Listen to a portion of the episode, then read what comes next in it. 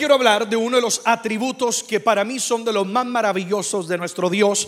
Cuando hablamos de Él, no hay una simple palabra que describa quién es nuestro Dios. Podemos hablar de amor, podemos hablar, de gracia, podemos hablar de un Dios perdonador. Pero hoy yo quiero hablar de uno de los grandes atributos de Dios, que es su misericordia. Es por eso que he titulado la enseñanza de esta noche, Dios de misericordia. Alguien diga conmigo, Dios de misericordia. ¿Alguien está agradecido con la misericordia de Dios? Es más, en algún momento la has experimentado en tu vida. Te digo algo, todos la hemos experimentado. Porque si hoy somos salvos es por gracia y en la misericordia la que le abre la puerta a la gracia. Así que todos hemos disfrutado la misericordia de Dios. Abrimos nuestras Biblias, entramos al libro de Efesios, capítulo número 2. Leeremos del versículo 4 al versículo número 5. ¿Y qué tal si todos me acompañan en voz alta? La escritura dice, pero Dios que rico en misericordia. Hago una pausa, subraya si puedes ahí esa palabra, rico en misericordia. Dice, por su gran amor con que nos amó. Aún estando nosotros muertos en pecados, nos dio vida juntamente con Cristo y luego dice, por gracia sois salvo. ¿Y qué dice la escritura? Que Dios es rico en misericordia. Significa que la misericordia de Dios es inagotable. Es la misericordia de Dios, parte de su naturaleza, tal como lo es el amor y tal y como es la gracia. Y aquí dice, Él es rico en misericordia. Dios nunca se cansará de extendernos su misericordia. Si hoy respiramos es por la misericordia de Dios. Si hablamos de nuevo comienzo, nueva vida, alguien digan conmigo su misericordia. Amén. Es la misericordia de Dios la que nos otorga nuevas oportunidades. La escritura dice pues que nuevas son cada mañana sus misericordias. Es su misericordia la que hace que Él sea paciente con nosotros. No está en pantallas, en tus notas, si lo escribes. Salmos 86, versículo 15. Salmos 86, 15. Dice que Él es lento para la ira y Él es grande en misericordia. Cuán paciente es Dios con nosotros. Fallamos, damos la espalda, no debilitamos, dudamos de Él a veces, mas dice la Escritura, Él es lento para irarse y su misericordia es grande. Es la misericordia de Dios la que lo mueve a compasión para intervenir en los asuntos de nuestras vidas. Óyeme, Dios es grande. ¿Cuánto lo cree? Amén. Creador del universo. Pero eso no significa que Dios no puede ser individual para cada uno de nosotros. Es su misericordia la que lo mueve a la compasión para intervenir en los asuntos de nuestra vida. Dice la palabra, Él se acuerda de que somos que polvo, de que nosotros somos simplemente mortales humanos y por lo tanto es la misericordia que cuando clamamos Él extiende sobre nosotros. Es su misericordia la que detiene el castigo merecido por el pecado y nos brinda su gracia y su perdón. Lo acabamos de leer, donde dice que Dios rico en su misericordia nos amó, que estando muertos en pecados había un castigo y condenación. Fue tanta su misericordia, nos amó tanto que envió a Jesucristo, tomó nuestro lugar y eso nos brindó lo que es eh, la vida eterna a través de la gracia. Así que alguien diga conmigo, es Dios de misericordia. Amén. Y hoy yo quiero que aprendamos un poco más sobre su misericordia, la aprecies, que la aproveches para que tu vida pueda vivir o para que podamos vivir a plenitud el propósito de Dios, porque en el caminar de la vida vamos a necesitar su misericordia. La mejor manera de ver la misericordia de Dios obrar es a través del ministerio de nuestro Señor Jesucristo. Vayan conmigo a un pasaje que quiero el día de hoy que estudiemos y analicemos detenidamente. El libro de Mateo capítulo 20, versículo 29 al versículo número 34. Y vamos a leerlo detenidamente porque quiero que estudiemos este eh, capítulo verso por verso. Dice la escritura, al salir ellos de Jericó, les seguía una gran multitud. Y dos ciegos que estaban sentados junto al camino, cuando oyeron que Jesús pasaba, clamaron diciendo, Señor, hijo de David, ten misericordia de nosotros. Y la gente le reprendió para que ellos callasen. Pero ellos clamaban más diciendo, Señor, Hijo de David, ten misericordia de nosotros. Y deteniéndose Jesús, los llamó y les dijo, ¿qué queréis que os haga? Y ellos le dijeron, Señor, todos conmigo, que sean abiertos nuestros ojos. Entonces Jesús, compadecido, les tocó los ojos y enseguida recibieron la vista y cierra diciendo, y le todo lo que Jesús hizo en su vida ministerial aquí en la tierra era una simple lección donde el Padre quería enseñarnos a través de Jesús cuál es el corazón de la divinidad, el corazón de Dios mismo, que Él es un Dios compasivo, menesteroso, un Dios perdonador y un Dios que está cercano a toda aquella persona que se acerca con fe ante su presencia y clama a Él. La palabra dice que Jesús llega a, una ciudad y al llegar a esta ciudad se encuentra eh, con dos hombres que estaban ciegos y la palabra dice que ellos estaban sentados junto al camino. Ahora, yo creo que una de las enfermedades más temerosas a las que uno más le temería o yo por lo particular le temo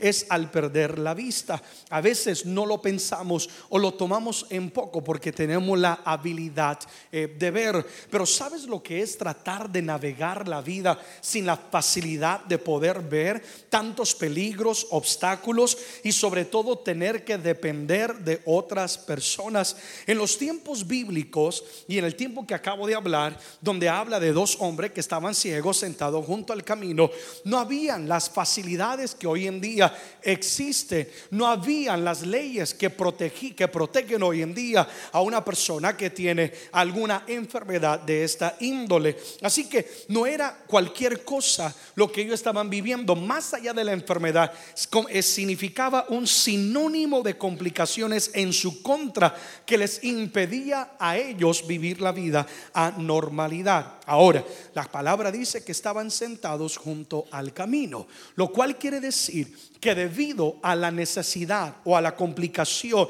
la enfermedad, la condición de ellos, ellos no podían disfrutar del camino sino estar sentados junto al camino. La palabra habla de este camino y da entender en el tiempo bíblico y cuando viajas al Medio Oriente, entendemos que cuando hablan de un camino es porque era una calle principal, era la entrada y la salida de la ciudad. Y ellos se sentaban ahí todos los días y yo me imagino que en esta calle principal ellos oían a los niños jugar, reírse, a las personas hablar, todo mundo disfrutando del camino, del ir y del venir, mas ellos no podían disfrutar del camino debido a la condición en la cual ellos se encontraban.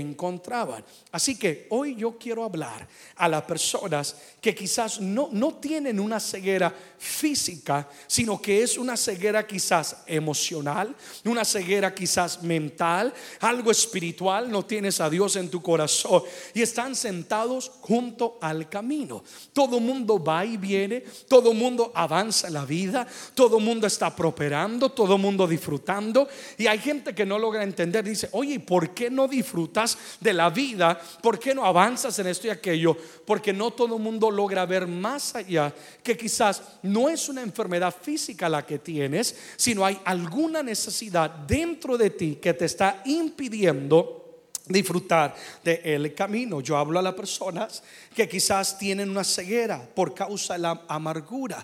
No puedes disfrutar la vida. Quizás una ceguera por causa del resentimiento, alguna herida del pasado, alguna enfermedad en su cuerpo, alguna depresión. Gente quizás nos está viendo luchando con adicciones, luchando con sustancias, adicto a personas, a pecados ocultos. Y todo esto el enemigo lo ha usado más que una ceguera, es una esclavitud que está impidiendo la vida avanza todo mundo avanza, pero you're stuck, tú estás en el mismo lugar ahí sentado. Si tú le preguntas a una persona que está en dicha enfermedad, oye, ¿tú quieres toda la vida vivirla de esa manera? ¿Qué te dirían? Por supuesto que no. Si yo pudiera, yo diera todo, yo, yo lo diera todo para poder tener la facultad de ver. Un día entrevistaron a un multimillonario, si no me equivoco, ya es, un hombre billonario en silla de ruedas y le dijeron, le dijeron, oye, eh, ¿estás contento en la vida? Y él dice, no, yo, diera toda mi riqueza para ser el guardaespaldas que me empuja a la silla de ruedas. Así que si tú le preguntas a alguien, ¿quieres seguir de esa manera? Todo el mundo te dirá, por supuesto que no. Y la persona dirá, pero ¿cómo puedo cambiar? Erickson, ¿cómo puedo dejar el rencor, el resentimiento? ¿Cómo puedo vencer con esta adicción? ¿Cómo puedo vencer con este pensamiento, este recuerdo del pasado? O, o esta gente que ha herido, ha lastimado mi corazón. Y qué difícil es cuando en vez de encontrar apoyo de quienes dicen ser la gente que nos ama, encontramos un rechazo. Y yo no dice la escritura, pero yo llego a esta conclusión que la gente ignoraba y menospreciaba a la persona que tenían enfermedad. El, texto no dice que alguien estaba ahí ayudándoles, que alguien les daba de comer. Al contrario, todo mundo iba, todo mundo venía, pero nadie se acercaba a compadecerse de la necesidad de ellos. Porque en el tiempo bíblico, una persona ciega o enferma, estoy hablando tiempo atrás, una persona ciega o enferma era considerada literalmente un estorbo para la sociedad. La gente también llegaba a la conclusión que su condición era culpa. Algo tuvieron que hacer para estar sufriendo tan tremenda calamidad. La escritura dice en el libro de Juan, el capítulo número 9, que Jesús un día sana a un hombre que era ciego desde el nacimiento.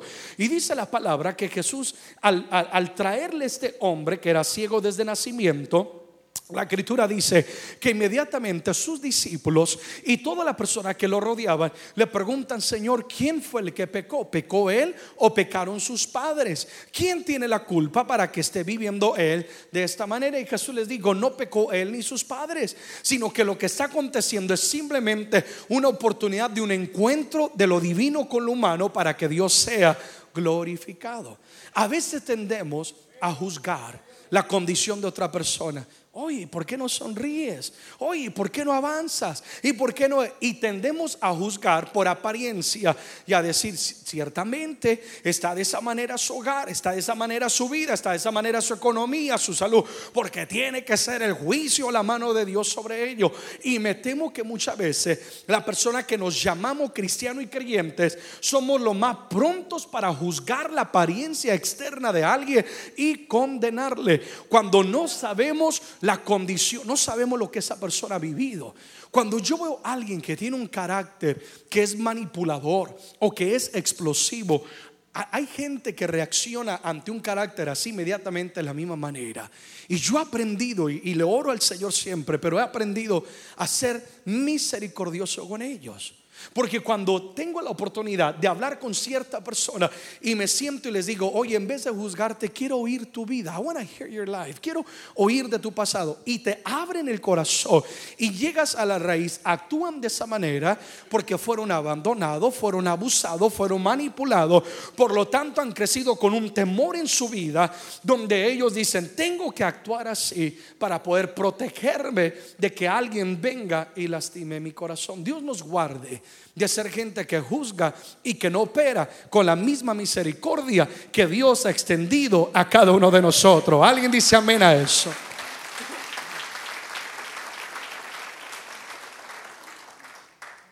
Es triste como uno puede estar rodeado de multitudes en el camino y sentirse solo. Puedes ir y venir a una congregación o estar en cualquier lugar y, sentir que a nadie le importas. Pero la buena noticia era que el encuentro que este, estos dos hombres tuvieron con Jesucristo no era una casualidad. No era casualidad que Jesús llegara a esa ciudad. No era casualidad que estos dos hombres estuvieran precisamente a la entrada del camino, sino que era lo que yo le llamo una cita divina, un punto de encuentro.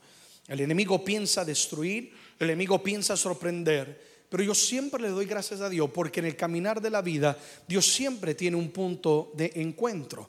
A veces cuando viajamos manejamos eh, por mucho tiempo, a veces manejo cuatro, cinco horas, seis horas y siempre a lo largo del camino, ustedes sabrán, aquí en Estados Unidos hay lo que se llama áreas de descanso. Y cuando uno ve ahí el rótulo que dice descanso a 50 millas, parece eterno eso, ¿sí o no? Como si uno estuviera sentado comiendo vegetales. ¿Cuándo se me van a acabar, Dios mío? Y parece eterno. Pero cuando llega, ya les confesé, no me gustan los vegetales, ¿eh? Pero cuando llega el momento de descanso y tú puedes llegar ahí, hay un descanso para tu alma. Y a veces en el caminar de la vida, eh, o más bien siempre en el caminar de la vida, Dios va a proveer un punto de encuentro donde si nosotros aprovechamos su misericordia, podemos encontrarnos con Él y nuestra vida ser transformada. Hoy Dios responde a esa pregunta que aquel amigo o amiga o persona se está haciendo. ¿Será que soy importante? ¿Será que tengo un propósito? ¿Será que soy una persona de valor? ¿Le importo a alguien? ¿Será que puedo superar el dolor con el cual estoy lidiando y llevando a cabo mi vida? Y la respuesta es sí. Tú eres importante para Dios. La escritura dice en Primera de Juan, capítulo 4, versículo 10. Tienes que leerlo conmigo para que entiendas cuán importante eres para Dios. Dice la palabra, en esto consiste el amor, no en que nosotros hayamos amado a Dios, sino el que Él nos amó a nosotros y envió a su Hijo en propiciación por nuestros pecados. Alguien diga conmigo, Dios me ama. Como lo he dicho tantas veces, Dios no tenía por qué haber venido y dar su vida en la cruz del Calvario. Dios literalmente podría haber deshecho el planeta y hubiera creado toda una nueva tierra y toda una nueva eh, descendencia. Mas Dios nos ama tan porque somos la obra maestra de Dios, que dice que a pesar de nuestro pecado, dale gloria si lo captas, te amó tanto que el vino y murió por cada uno de nosotros. Así que tú eres importante para Dios. No des lugar a la mentira del diablo que si toda la vida he experimentado dolor, traición, abuso, abandono, o quizá porque en el momento hay atadura en mi vida que Dios se olvidó de mí. Óyeme, tú eres tan importante que Él fue capaz de derramar hasta la última gota de sangre por su misericordia y amor por cada uno de nosotros. Alguien dice amén a eso. Y la palabra dice en el versículo 30, no pierdas Mateo 20 porque lo vamos a analizar. Dice en el versículo 30 que ellos cuando oyeron que Jesús pasaba, clamaron diciendo, todos conmigo, Señor, Hijo de David, ten misericordia de nosotros. Obviamente ellos habían oído de sus milagros. Obviamente ellos habían oído de cómo Jesús había actuado en compasión. Quizás oyeron la historia de aquella mujer que fue sorprendida en adulterio y que todo el mundo estaba lista para apedrearla, mas Jesús tuvo compasión de ella. Quizás oyeron de cómo Jesús había sanado a los otros que tenían lepra y bueno, habían oído de los milagros y ellos entienden en ese momento no es nada más y nada menos que Dios mismo, de quien hemos oído y dice la palabra que inmediatamente comienzan a clamar ten misericordia. Aprovecharon la oportunidad que les era brindada. Alguien diga conmigo, oportunidad. Cuando hablamos de misericordia, estamos hablando de un Dios de oportunidades. Pero si hay algo que tenemos que aprender de las oportunidades, es que no podemos jugar con la misericordia de Dios. Por eso si Dios te brinda la oportunidad de salir de esas drogas, si Dios te brinda la misericordia para ser libre de aquella depresión, para ser libre de aquel pasado, aprovechalo, porque nadie tiene garantizado una segunda oportunidad. Hoy estamos, mañana no sabemos. Si Dios te brinda la oportunidad, para dejar de una y por todas el pecado y su misericordia se extiende para limpiarte con su sangre preciosa y romper la cadena del pecado. ¿Qué esperas? Abrázate de los pies de la cruz de Jesucristo y aprovecha la oportunidad. Dile a la persona que está a la par, dile aprovecha tu oportunidad. Amén. Ellos apelaron al tributo divino de Jesucristo, su misericordia. Hebreos capítulo 4, versículo 16.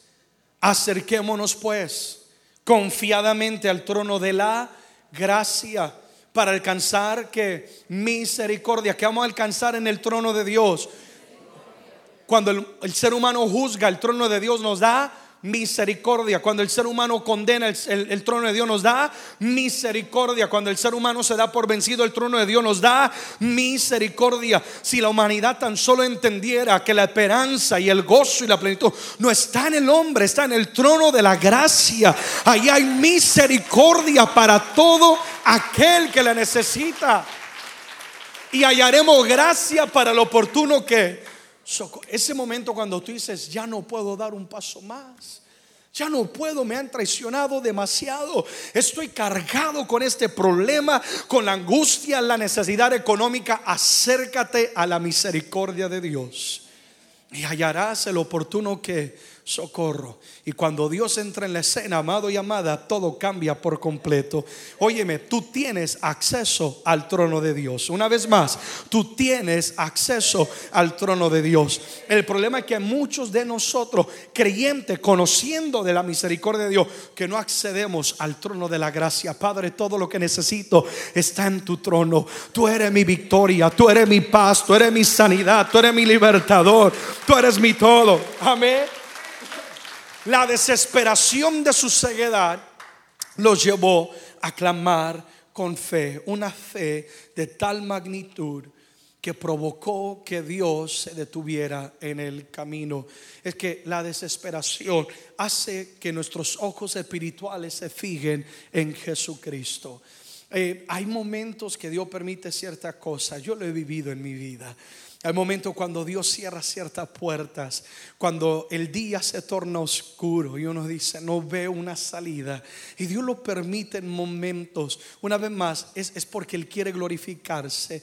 Y Dios lo permite en momentos para que nuestros ojos del alma sean fijados en aquel que todo lo puede, en aquel que sigue teniendo misericordia del débil, del huérfano, del pecador, del necesitado.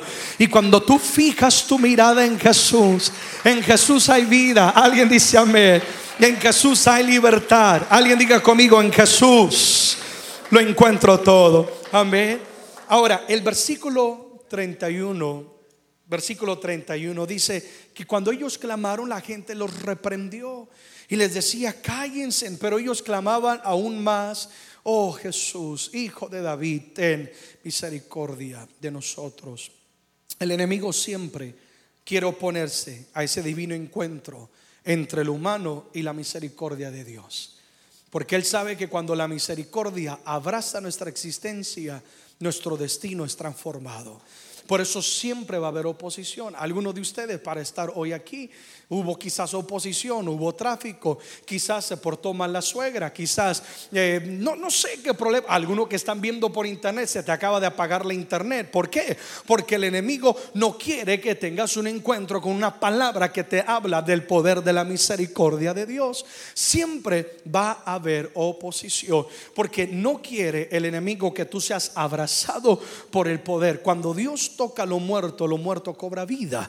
Cuando la misericordia toca el débil, el débil es fortalecido. Cuando la misericordia alcanza al pecador, el pecador es liberado y en ese momento otorgado el poder de ser hijo de Dios. Así que el objetivo del enemigo es lo que esta gente estaba haciendo. Lo reprendía. Me imagino que le gritaban, cállense, están perturbando el protocolo. E, estaban tan consumidos en, en su religiosidad y en lo que estaba aconteciendo, como si Dios era demasiado grande para detenerse y atender la necesidad de esta persona.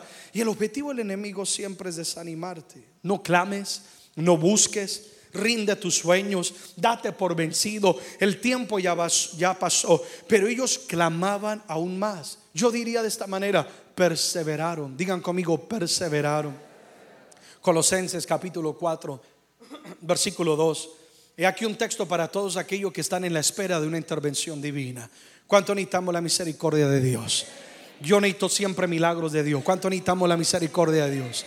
Que dice en voz alta, perseverar en la oración, velando en ella con acción de gracias. ¿Qué tenemos que hacer? Perseverar en la oración. Los cielos te son abiertos. Tú tienes acceso al trono de la gracia. Por eso decías hace unos versículos, unos momentos, acercaos al trono de la gracia. Entonces podemos nosotros venir, clamar a Él. Y hay momentos que clamamos y no vemos una respuesta. Oramos y el hijo sigue en rebeldía. Oramos y el esposo sigue siendo infiel. Oramos y esto sigue aconteciendo. Oramos y el jefe de trabajo sigue actuando. Oramos y los documentos no llegan. Pero la palabra del Señor dice, persevera en la oración. Y si te dice persevera, es porque tarde o temprano lo que Dios prometió se soltará, se activará sobre tu vida, sobre tu casa. Persevera. Oye, no sé para quién sea esto, pero ánimo. Sigue orando, sigue clamando. Pero pastor, llevo tiempo, no he visto nada. Este es tu tiempo, este es tu año, este es tu momento. Cielos abiertos sobre tu vida. Y resalto la palabra donde dice, velando en la oración con acción de gracias.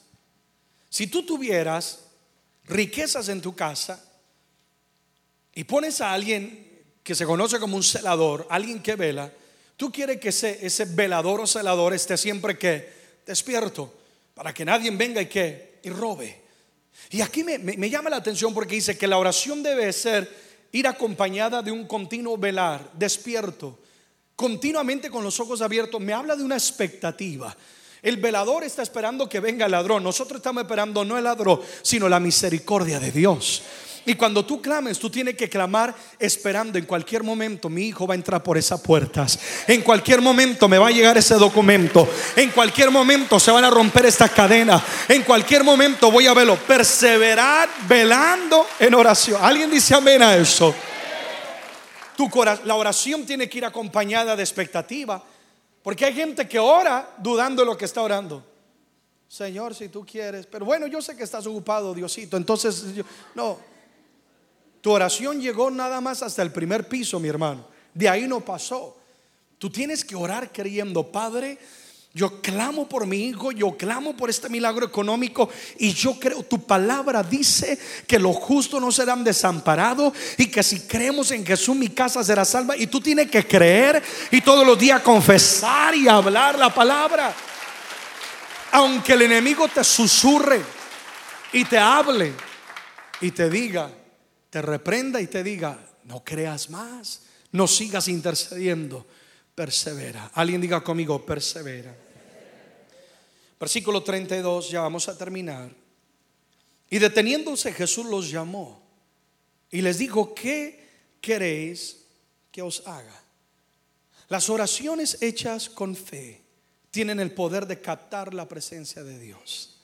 Una vez más, las oraciones hechas con fe, no, no de cualquier manera, sino con fe tienen el poder de captar la presencia de Dios. Y dice la palabra, Jesús va caminando, me imagino que están los discípulos y todo el mundo y está gritando. Y, aquí están estos dos hombres ignorados, estos dos hombres con la incógnita, ¿será que a alguien le importamos? ¿Será que somos, eh, somos amados, etcétera? Y todo este bullicio, más el clamor de ellos, no fue un clamor, yo creo que Jesús se detuvo, no porque los oyó, sino porque percibió la fe de ellos. Porque tú puedes desgargantarte hablando la palabra y confesándola, pero si no la crees, no vas a ver la mano de Dios sobre tu casa. Mas tú puedes orar en el corazón. Yo creo, yo soy sano en el nombre de Jesús. Y basta con una confesión de fe para que tú veas el milagro que por tiempo has estado pidiendo en tu vida. Jesús, más que oírlos, percibió, hay fe en esta persona. Yo pregunto, ¿habrá gente de fe en este lugar? ¿Será que Dios podría descender en esta casa hoy y pasearse y ser detenido por causa de la fe de lo que estamos viendo o estamos en este lugar? Y decirle, Padre, yo creo, yo creo, yo creo, yo creo, Dios. Que Dios se detenga es que Él fije su mirada sobre tu vida. Y tener la atención de Dios es saber que ahora, de ahora en adelante la cosa cambiará. Me fascina lo que el salmista escribe en Salmos 33, versículo 18, donde él dice la siguiente manera, he aquí el ojo de Jehová sobre los que le temen, sobre los que esperan en su misericordia. Dios voltea su mirada sobre aquello que le temen. Y estos hombres, ¿cómo le dijeron a Jesús, Señor, hijo de David? Estaban reconociendo la autoridad de Dios. Eso es temer a Dios. Eso es reconocerlo como mi ayuda, mi esperanza, el Dios de poder, el Dios a quien yo voy a amar y yo voy a servir, y al que le teme y espera en su misericordia. Señor, yo no me muevo hasta ver tu gloria. Señor, yo no me muevo hasta ver tu misericordia. Ten misericordia de mi casa. Ten misericordia de mi cuerpo. Ten misericordia de mi circunstancia. Y el salmista dice, la mirada de Dios se detiene sobre lo que le van a temer y los que van a esperar en su misericordia. Y Dios pone su atención sobre esta persona, captar la atención de Dios. Oye esto, es que el aliento de Dios sople a tu favor. Y cuando Dios sopla a tu favor, lo que estaba muerto cobra vida. Adán no cobró vida hasta que Dios sopló a favor de él. Y Dios puede soplar a favor de tu casa, a favor de tus hijos, a favor de la enfermedad, a favor de esa, de esa circunstancia y puede dar vida. Su clamor detuvo a Jesús. ¿Habrá alguien hoy que diga, pastor, yo necesito que Dios se detenga en mi casa? Yo necesito que Dios fije su mirada sobre mis hijos, que Dios fije su mirada sobre mi hogar, que Dios fije su mirada sobre aquella injusticia, que Dios fije su mirada sobre aquel reporte médico que me llegó y me ha dejado sin fuerza y aliento. Yo, yo, yo necesito que Dios se detenga. Donde Dios se detiene, las cosas cambian. Donde Dios se detiene, los muertos resucitan. Donde Dios se detiene, hay vida. Donde Dios se detiene, hay avance. Donde Dios se detiene, óyeme, donde Dios entra, no puede ocuparlo los demonios. Así que cuando Dios entra a un lugar, los demonios tienen que salir huyendo. Yo quiero a Dios en mi casa. Yo quiero a Dios en mi negocio. Yo quiero a Dios. Chiribico te vas en el nombre de Jesús. La gloria, la misericordia de Dios está sobre mi vida. Alguien dígame. Oh, mira, esto es precioso. La actitud de Jesús es un mensaje muy claro. A él detenerse de que nadie es demasiado pequeño como para que Dios no se detenga. De que nadie es demasiado pequeño como para que Dios no se detenga. Él jamás pasa por alto a quienes lo necesitan y lo buscan. Y Jesús se acerca diciéndoles, aquí estoy, ¿qué quieren? Tienes mi atención, te vi, te oí. ¿Podrías creer lo que voy a decir, que Dios ha oído tu clamor? y que tus lágrimas no son en vano y que esa preocupación por tu casa, por tus hijos o por ese sueño no es en vano. Clama a mí, yo te responderé. Te enseñaré cosas grandes, ocultas que tú no. ¿Sabe que un clamor puede hacer que Dios quite la venda de tus ojos para ver la gloria de Dios en tu vida? Versículo 32. Y deteniéndose Jesús los llamó y les dijo, ¿qué quiere que os haga? Esta es una pregunta que obviamente no tiene sentido, pues todo el mundo conocía su condición. Imagino que algún chismotólogo dijo, Jesús, que no ves que están ciegos. Jesús no hacía la pregunta porque él no sabía la condición de estos hombres, pues Dios todo lo sabe. Hay momentos que queremos explicarle a Dios, Señor, o venir ante Él, decirle, mira lo que tengo, mira lo que estoy sufriendo, como si Dios no lo conoce. Dios sabe todo y Dios conoce todo. Dios, conoce, Dios ve más allá de nuestra fachada, nuestras máscaras y nuestras apariencias. El problema es que algunos de nosotros que estamos más preocupados por la apariencia que por nuestra necesidad de tener la gloria de Dios. Queremos jugar más este juego del cristianismo perfecto y santo, que todo está bien, y, y, no nos preocupamos por decir, yo, yo, aunque tenga que dejar aquí las lágrimas en el altar, pero yo voy a detener la mano de Dios sobre mi casa.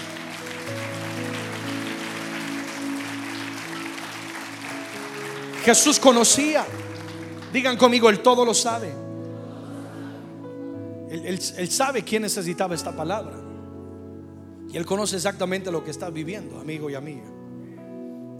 Jesús pregunta porque Él estaba dando una oportunidad. Otra vez la misericordia de Dios brinda oportunidades. Para que estas personas reconocieran su condición y su necesidad de Dios.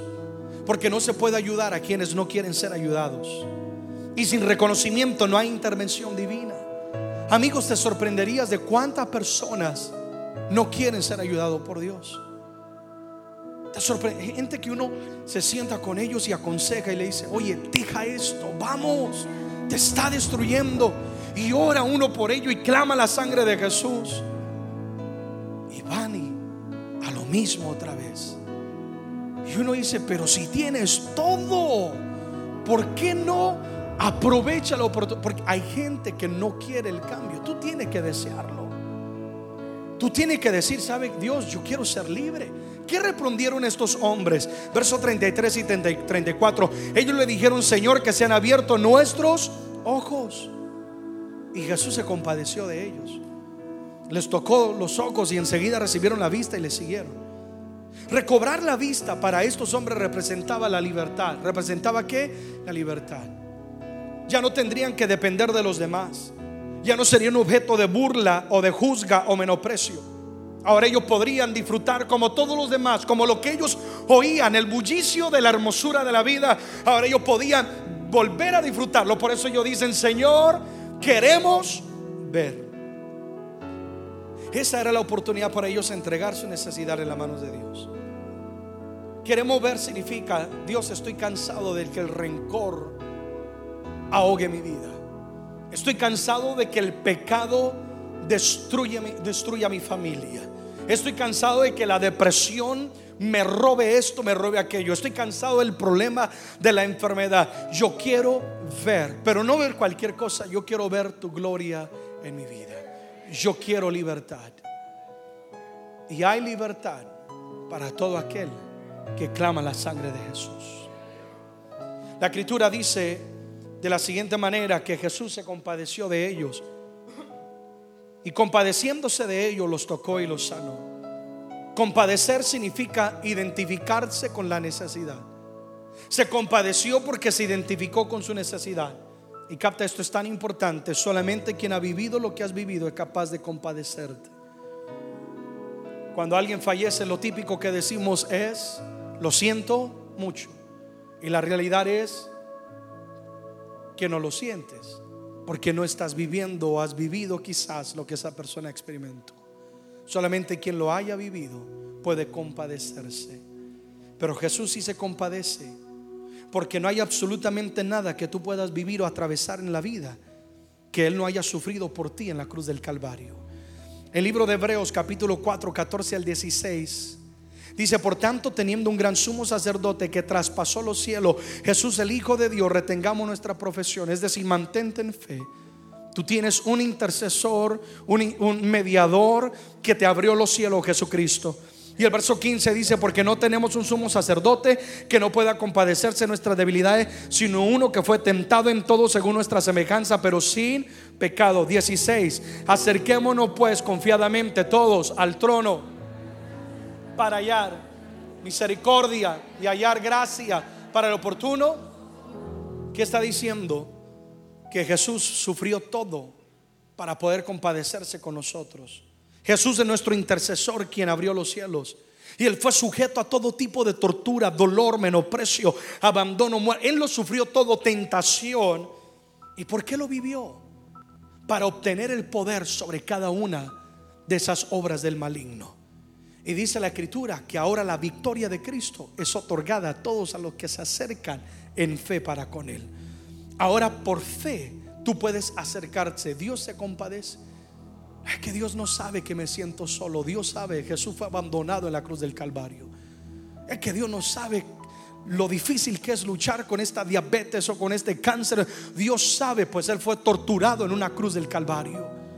Y por su llaga hemos sido sanados. Es que Dios no sabe lo que es sentirse traicionado. Él fue traicionado por la persona en la cual él más invirtió vida y tiempo y con un beso lo vendió por unas monedas. Por eso es que Jesús se compadeció. Porque Dios se compadece. Porque Él ya lo vivió todo en la cruz del Calvario. Y tú puedes acercarte no ante un hombre, no ante una estatua, no ante alguien muerto, no, sino ante alguien que vivió todo para que a través de su muerte y resurrección tú puedas tener vida y tú puedas ser libre. Óyeme, tú puedas ser libre. Alguien dele gloria a Dios si lo recibe. Tú puedas ser libre en el nombre de Jesús. Oro al Señor que tú puedas hoy abrazarte de la misericordia de su compasión y decirle, Señor, tú conoces. Tú has vivido enfermedad, tú has vivido soledad, tú has vivido, has sido tentado. Dios, tú sabes la batalla que hay en mi vida. Dios, ten misericordia. Y la sangre de Jesús que él virtió te hace libre. Varón, sé libre. Mujer, sé libre. Joven, sé libre en el nombre de Jesús. Todo fue pagado en la cruz del Calvario. Yo, yo activo la sangre de Cristo sobre tu casa los tocó y recibieron la vista.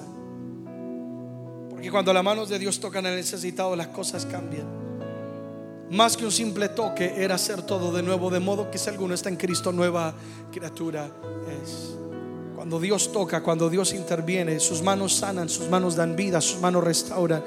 Sus manos no se levantan para golpear, sino para acariciarte. Sus manos hacen todo nuevo. En el nombre de Jesús, sé nuevo, sé nueva. Recibe nueva fuerza. Vamos, recibe libertad. Oro a Dios que Él toque tu vida y tu circunstancia.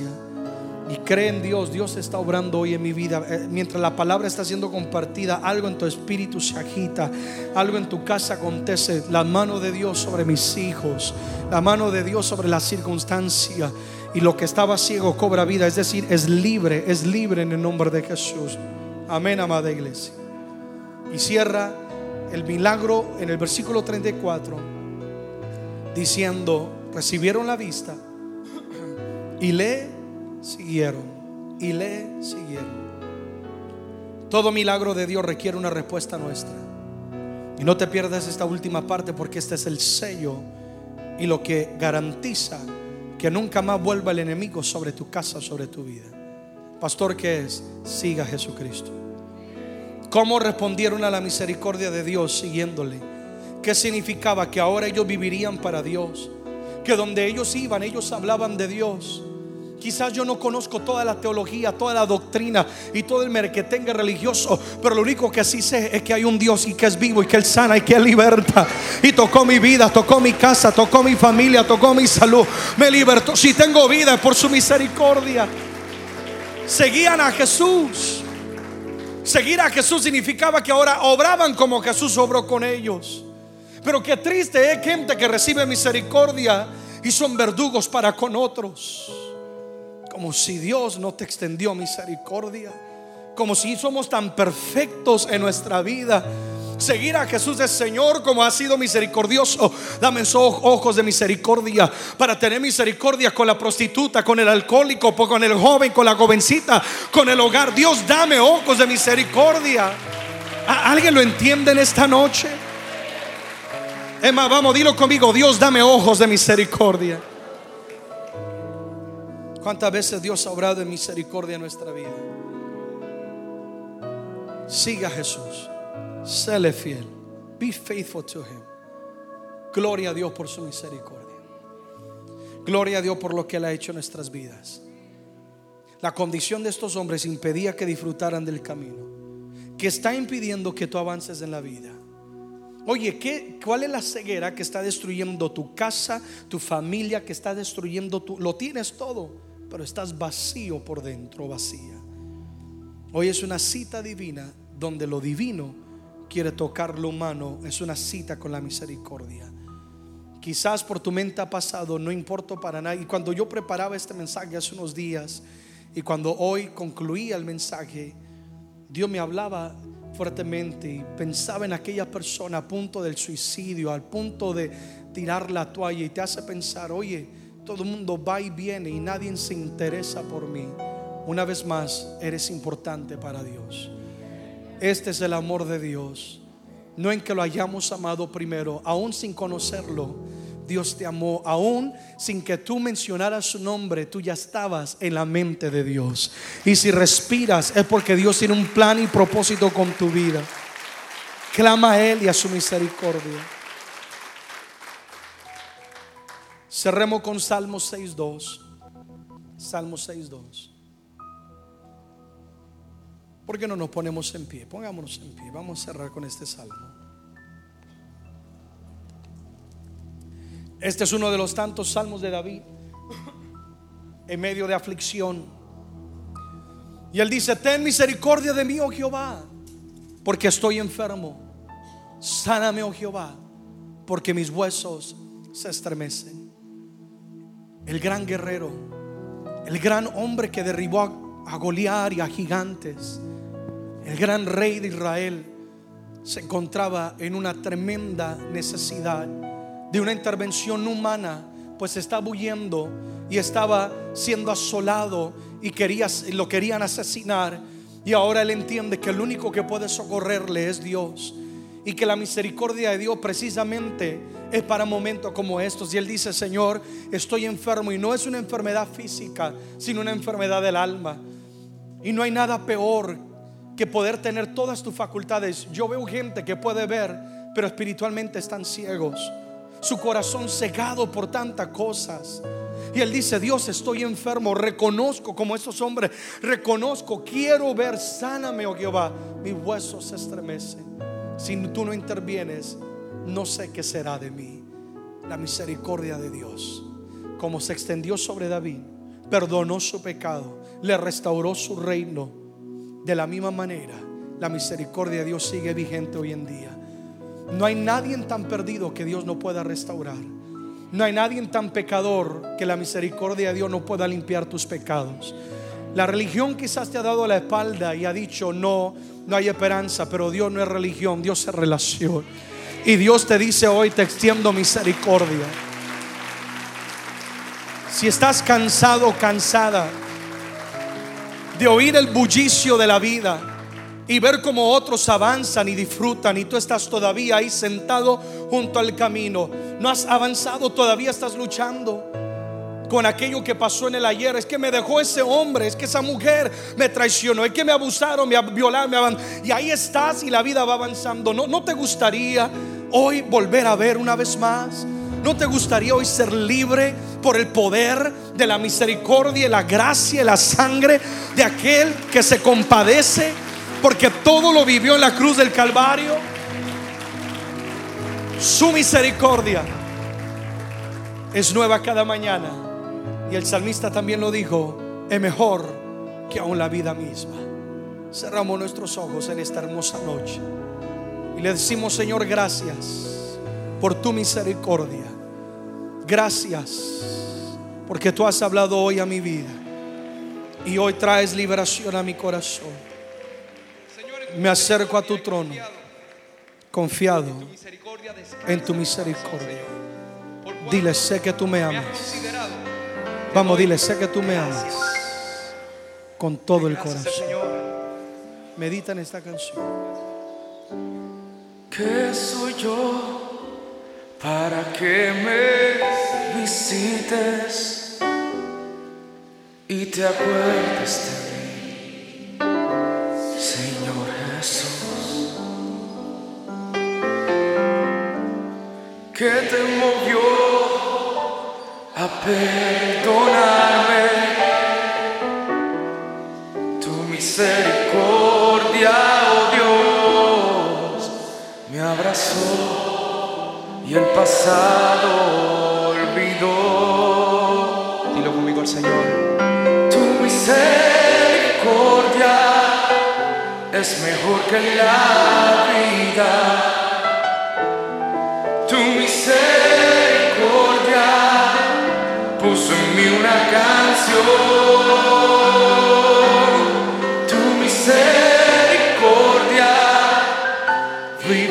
El caído. Tu misericordia, oh Dios, me alcanzó y mi vida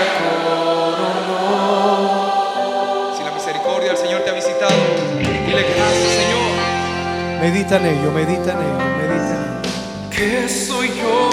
Que somos nosotros. Para que me visites. Te acuerdes de mí. Y te acuerdes de mí. Estás en la mente de Dios. Jesús. ¿Qué te movió? ¿Qué te movió a, perdonarme? misericordia, oh Dios, me abrazó y el pasado Tu misericordia es mejor que la vida. Vamos todos, todos. Tu misericordia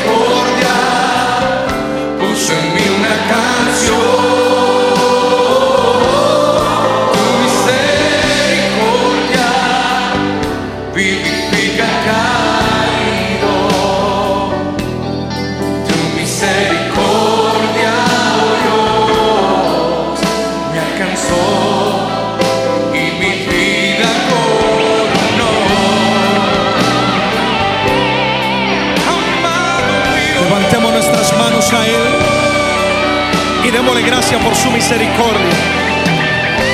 la has experimentado en algún momento o la necesitas, dile a Él.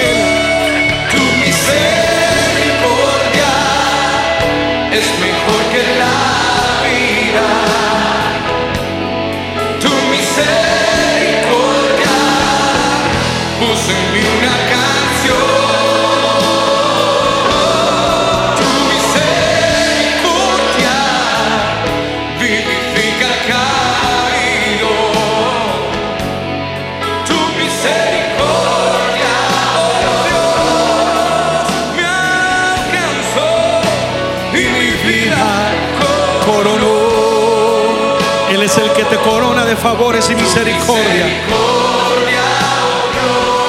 Él es el que te corona de misericordia. Nos abrazó con misericordia.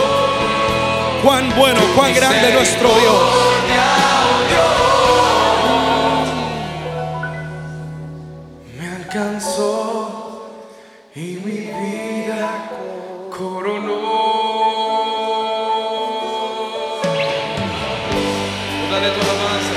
Alguien levante un aplauso fuerte al Señor.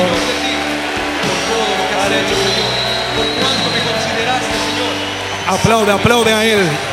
Si Dios ha sido misericordioso, apláudele a Él. Si la misericordia de Dios se ha manifestado en tu vida, alguien diga amén.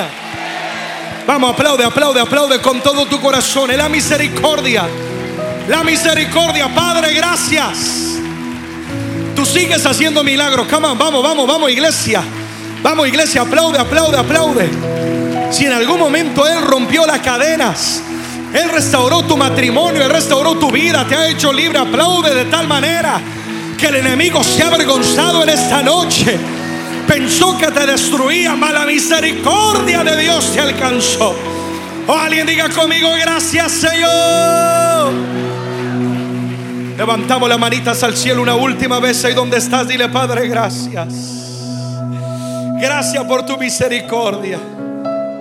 Eres el Dios que se compadece de sus hijos. Porque tú conoces lo que es sufrir. Tú conoces la necesidad. Y aquí estoy delante de ti, Dios. Clamando por tu misericordia. Estoy cansado de los impedimentos, de toda ceguera en mi vida. De todo lo que ha impedido que yo disfrute la vida, que yo vea tu propósito en mi Dios. Clamo a ti, quiero ver, vamos, dile, quiero ver, Dios. Yo quiero ser libre en esta noche. Quita el dolor del pasado mientras oras algo está aconteciendo. Se va todo rencor, se va todo temor al mañana. Ahora toda adicción se ha quebrantada en el nombre de Jesús. Todo poder de las tinieblas, todo pecado no tiene más poder sobre tu vida en el nombre de Jesús. Enfermedad, angustia, ahora se va en el nombre de Jesús. La misericordia de Dios. Alguien diga conmigo la misericordia de Dios. Dile, Señor, yo quiero ver. Dame visión para ver más allá. Y dame la valentía para perseverar. La oposición no me detendrá, sino que tu propósito en mí se cumplirá. Dilo conmigo, yo declaro, ninguna arma que se forja en mi contra prosperará. En el nombre de Jesús, yo perseveraré hasta el fin. Y hoy me comprometo en gratitud a tu misericordia a seguirte Jesús, a serte fiel. En el nombre de Jesús. Tus ojitos cerrados, yo quiero que lo adores unos 30 segundos. Por su misericordia, dale gracias. Por su misericordia, dale gracias. Dale gracias. Dale gracias. Tan solo abre tu labio, dile, te doy gracias. Tenía que haber perdido mi vida, pero fue tu misericordia. Tenía que haber perdido todo, pero fue tu misericordia. Gracias porque te acercas hoy a mí, Dios. Y tu palabra me habla y me dice que soy importante y que tú me amas, Dios. Nadie me amó así. Nadie me amó así, Dios. Te doy gracias. Tú me haces libre, te doy gracias. Tu misericordia rompe toda cadena. Tu misericordia sana toda herida. Tu misericordia me alcanzó. Y por eso te doy gracias. Porque hoy estamos en pie y seguiremos en pie. Porque tu misericordia será nueva cada mañana. Y me comprometo a aprovecharla. No la voy a desperdiciar. Hoy es la noche de rendimiento, la noche de entrega, la noche de liberación. En el nombre de Jesús, yo te doy gracias, Padre. Amén y amén. Alguien apláudale fuerte a Él con todo su corazón.